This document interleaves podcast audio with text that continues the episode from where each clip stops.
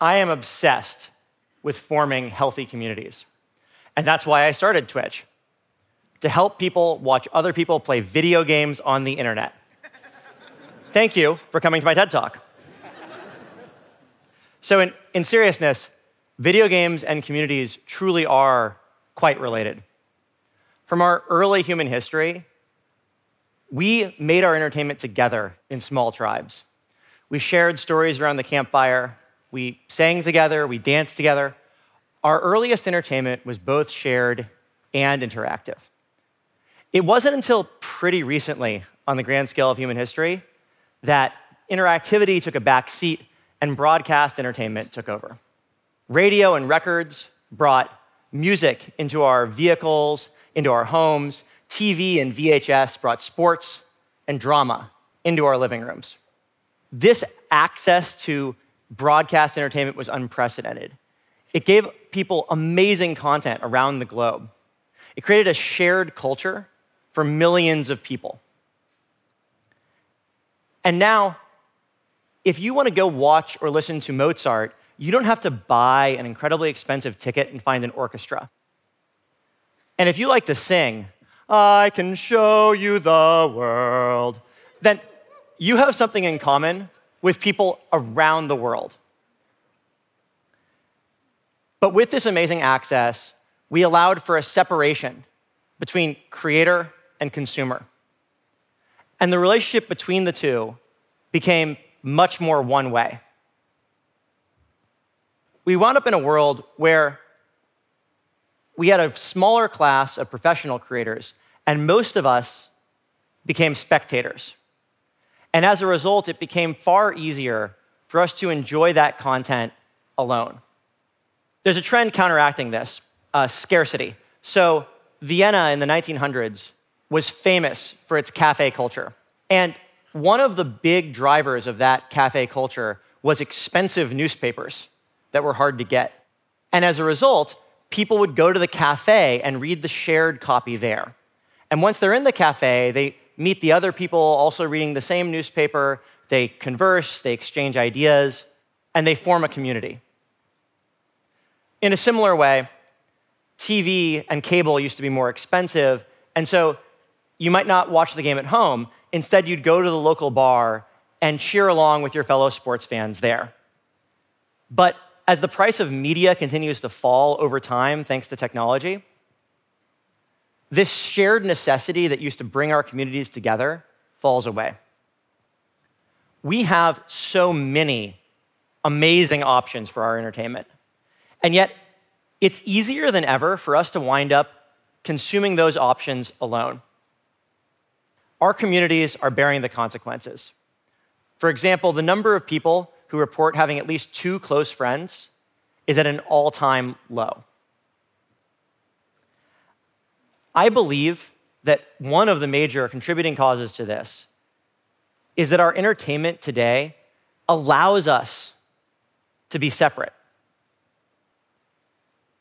There is one trend reversing this atomization of our society modern multiplayer video games.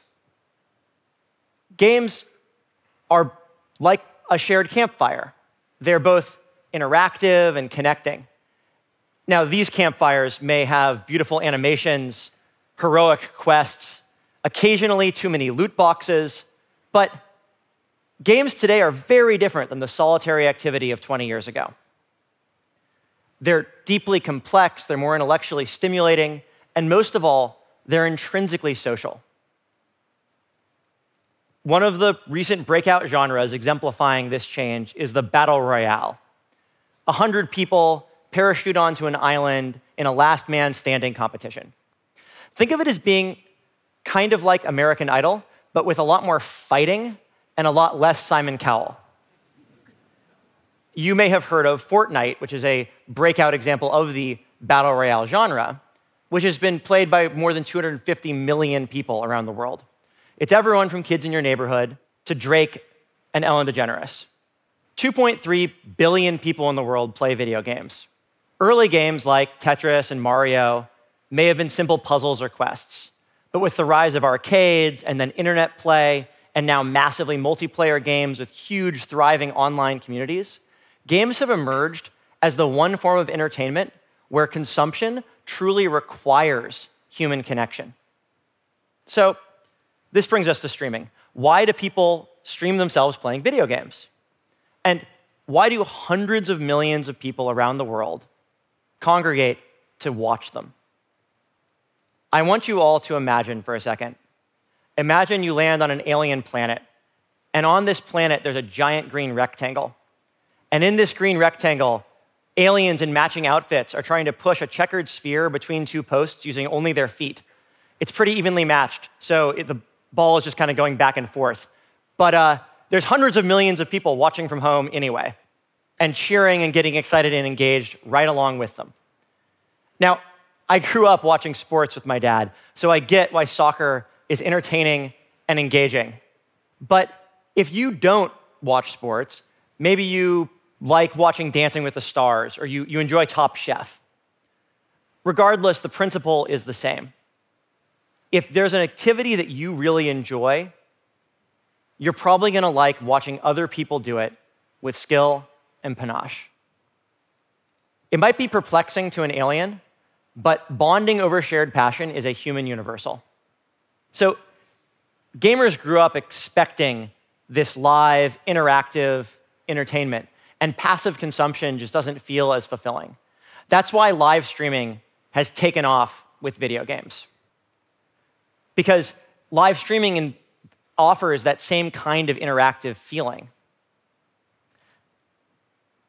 So when you imagine what's happening on Twitch, I don't want you to think of a million live streams of video games.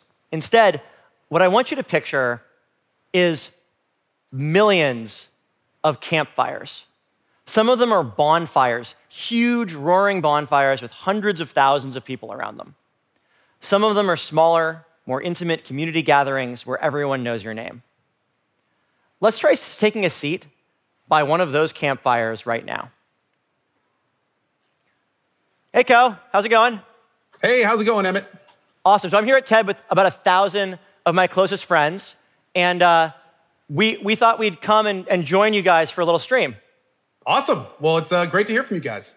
So, so Cohh, can you, can you share with the TED audience here what have you learned about your community on Twitch? Ah, man, where to begin?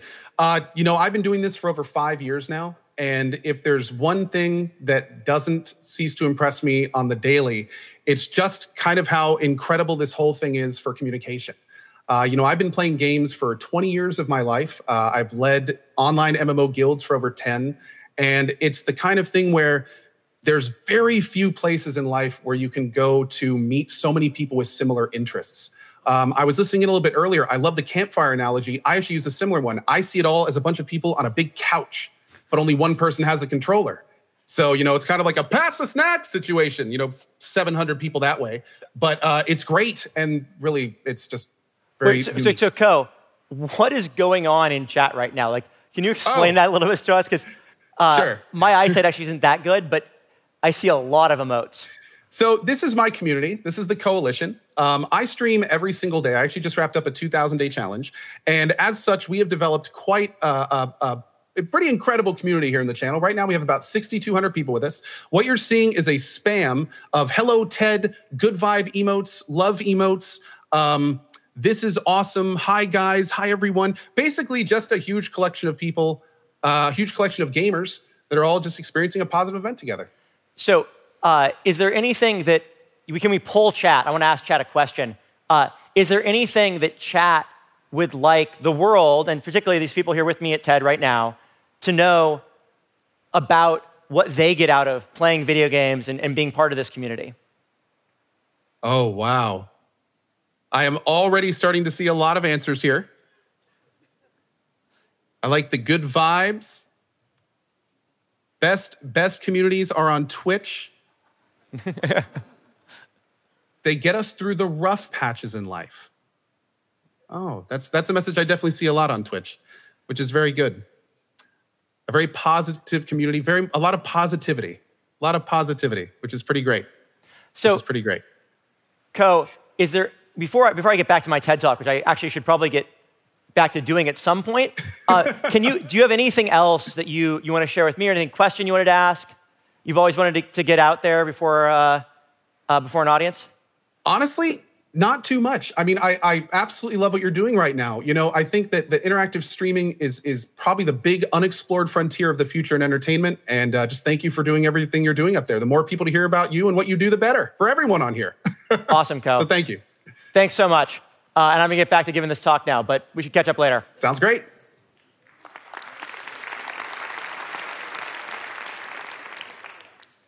Um, so that was a new way to interact we could influence what happened on the stream. We could co create the experience along with him.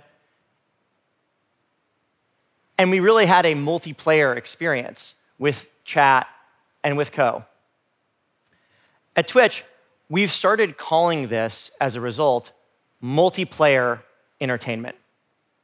Because going from watching a video alone to watching a live interactive stream is similar to the difference between going from playing a single player game to playing a multiplayer game. Gamers are often at the forefront of exploration and new technology. Microcomputers, for example, were used early on for video games. And the very first handheld digital mass market devices weren't cell phones, they were Game Boys for video games. And as a result, one way that you can get a hint of what the future might hold is to look to this fun interactive sandbox of video games and ask yourself, what, what are these gamers doing today? And that might give you a hint as to what the future is going to hold for all of us. One of the things we're already seeing on Twitch is multiplayer entertainment coming to sports. So Twitch and the NFL teamed up to offer live streaming football.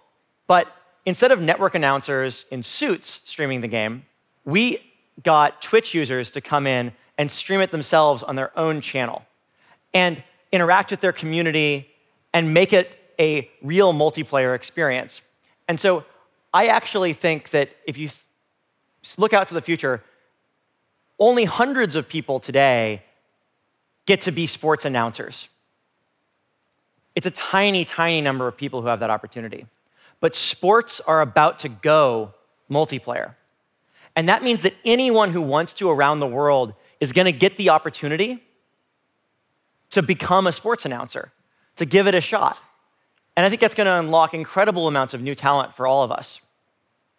And we're not going to be asking, Did you catch the game? Instead, we're going to be asking, whose channel did you catch the game on? We already see this happening with cooking, with singing. We even see people streaming welding. And all of this stuff is going to happen around the metaphorical campfire. There's going to be millions of these campfires lit over the next few years. And on every topic, you're going to be able to find a campfire that'll allow you to bond with your people around the world. For most of human history, entertainment was simply multiplayer. We sang together in person, we shared news together in the town square in person. And somewhere along the way, that two way conversation turned into a one way transmission. As someone who cares about communities, I am excited for a world where our entertainment could connect us instead of isolating us. A world where we can bond with each other over our shared interests and create real, strong communities.